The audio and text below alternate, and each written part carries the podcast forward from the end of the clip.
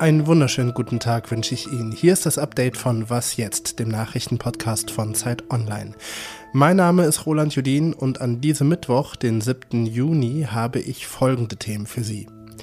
Nach der Explosion des Staudamms in der Ukraine schauen wir auf die verheerenden Folgen und sprechen darüber, welche Bedeutung Wasser als Kriegswaffe hat.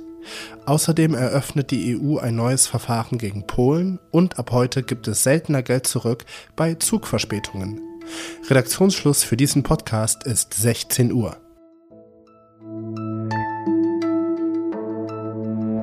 Eine zerborstene Dammmauer, Wassermassen verschlingen ganze Landstriche, Menschen harren auf Dächern aus, bei den Bildern vom gebrochenen Staudamm in der Ukraine ist es fast ein Wunder, dass bisher nur wenige Menschen vermisst werden.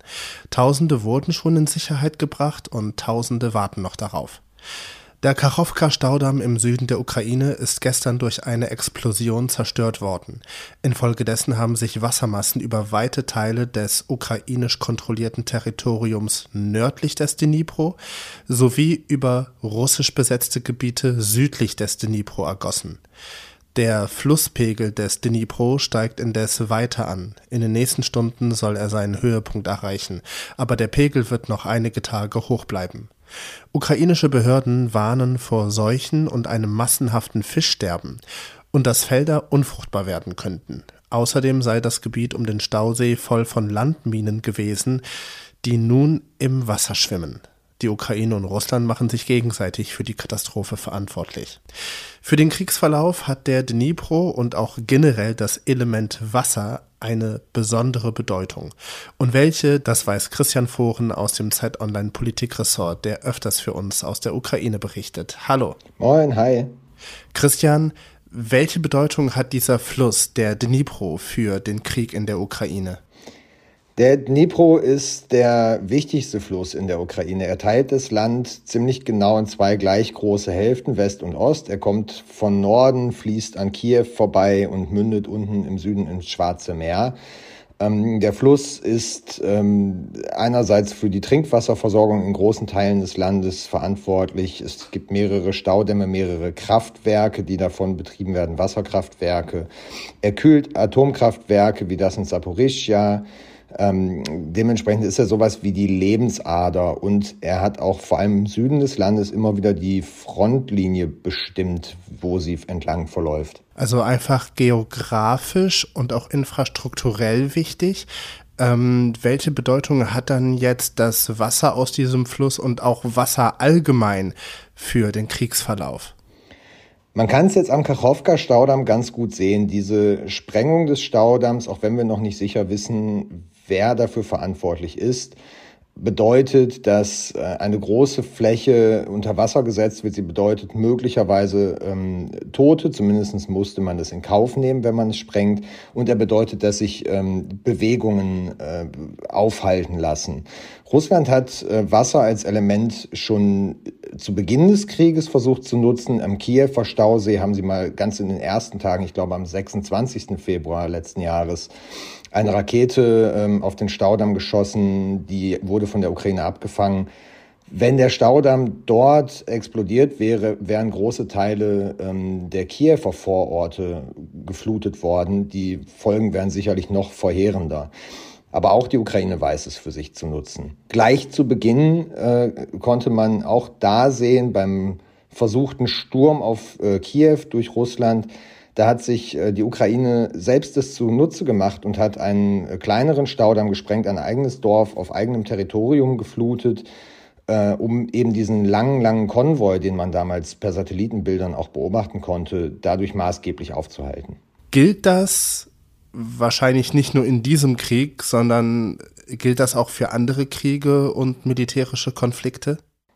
Ohne speziell Militärexperte oder Historiker zu sein, kann ich sagen, ja, Wasser spielt fast immer eine zentrale Rolle, nicht nur wenn es um Seeschlachten geht oder wenn es um sowas, wenn man an die, den Sturm auf die Normandie oder die Schweinebucht-Invasion oder sonstige Dinge denkt. Ähm, es ist immer ein Transportweg, er bestimmt manchmal eben Kampflinien, weil Flüsse schwerer zu überschreiten sind. Äh, und ja, auch Trinkwasserversorgung ist, auch das kann man in der Ukraine genauso sehen. Es ist da nicht so evident, weil vermeintlich die großen Hotspots wie jetzt in Bachmut oder damals um Kiew rum, um Kharkiv rum, um Cherson nicht immer an großen Gewässern lagen, aber Wasser ist immer ein entscheidender Faktor auf die eine oder andere Weise in Kriegen. Sagt Christian Foren und ich danke dir sehr für das Gespräch, sehr interessant. Danke dir. Die EU-Kommission leitet gegen das EU-Mitglied Polen ein Verfahren wegen Vertragsverletzung ein. Grund dafür ist ein umstrittenes Gesetz.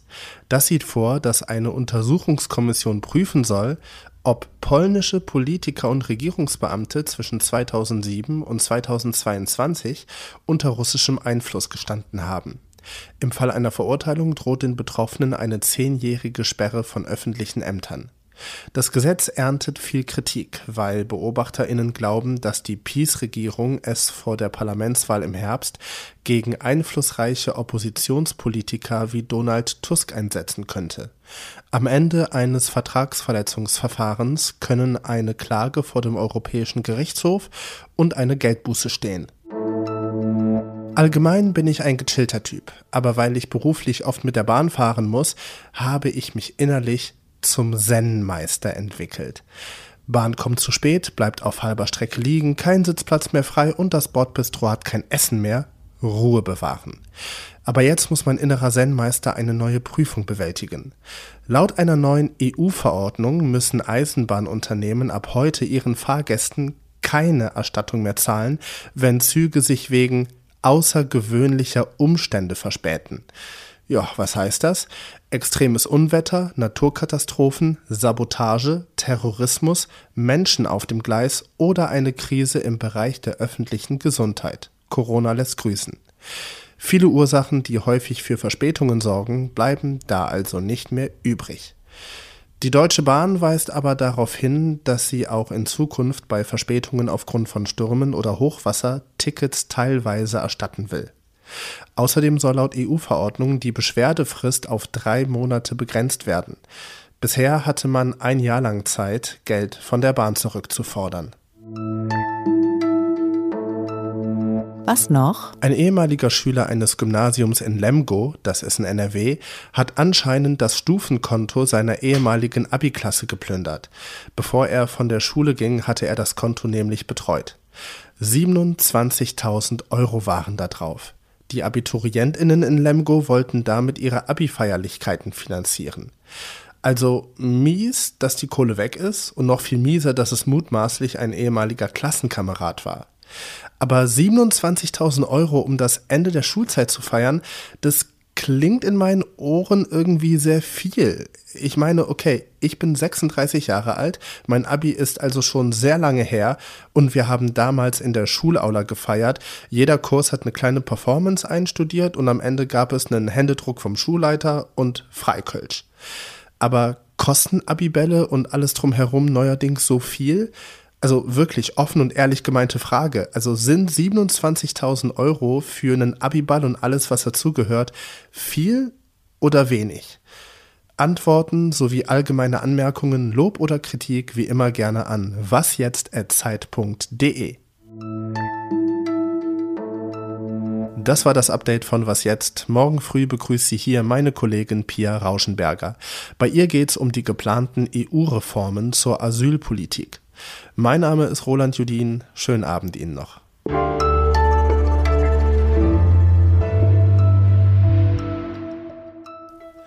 Und an dieser Stelle kein Outtake, sondern ein dickes Dankeschön an Sie alle.